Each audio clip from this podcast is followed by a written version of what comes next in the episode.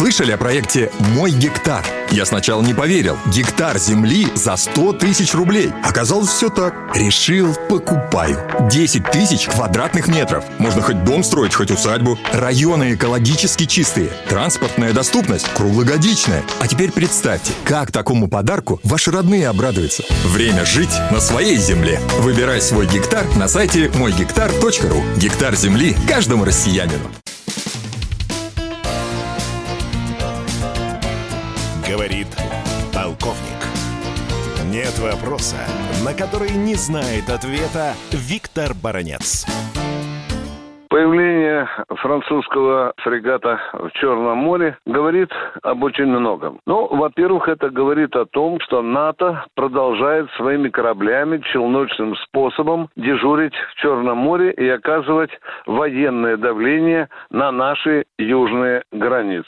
И обратите внимание, это в то время, когда Байден призывает Путина не нагнетать обстановку и так далее. Вы видите, мы имеем с вами факт очередного натовского лицемерия. Теперь размышляем дальше. Этот знак, имеется в виду французский фрегат, это и еще знак того, что Франция пытается ходить по Черному морю в русле стратегии НАТО. То есть там поболтали сначала американские, английские, потом великобританские, теперь французские корабли.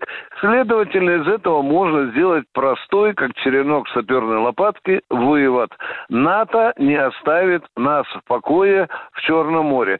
Собственно, к этому и надо готовиться. Одна из целей НАТО – превратить Черное море в горячую точку противостояния России с НАТО и таким образом добиться того, чтобы Москва по, по какой-то мере пошла пошла на, на уступки. Они, конечно, заходят, потому что, как это было сказано с пресс-службой одного из американских командных кораблей, мы о, заходим в Черное море, потому что, видите, на Украине накаляется обстановка, и мы обязаны здесь на всякий случай поддежуривать. Ну и, наконец, последнее. Послав свой фрегат в Черное море, Париж посылает одновременно и, в общем-то, недружественный знак Москве. А это это уже прискорбно. Прискорбно хотя бы потому, что Эммануэль Макрон, президент Франции, недавно высказал несколько прямо-таки трезвоумных мыслей, что надо гасить температуру российско-украинского противостояния и противостояния НАТО, НАТО с Россией. И вот здесь мы опять сталкиваемся с классическим примером двойных стандартов, попросту говоря, просто военно-политического лицемерия, к чему мы тоже,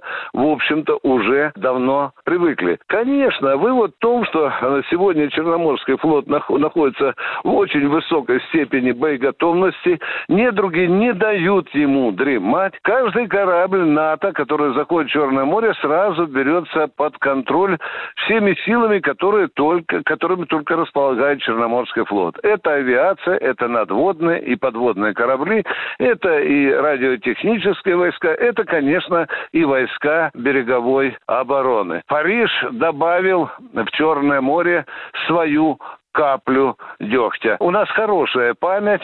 Когда-нибудь вот этот недружественный шаг мы припомним Парижу. Виктор Баранец, радио «Комсомольская правда», Москва.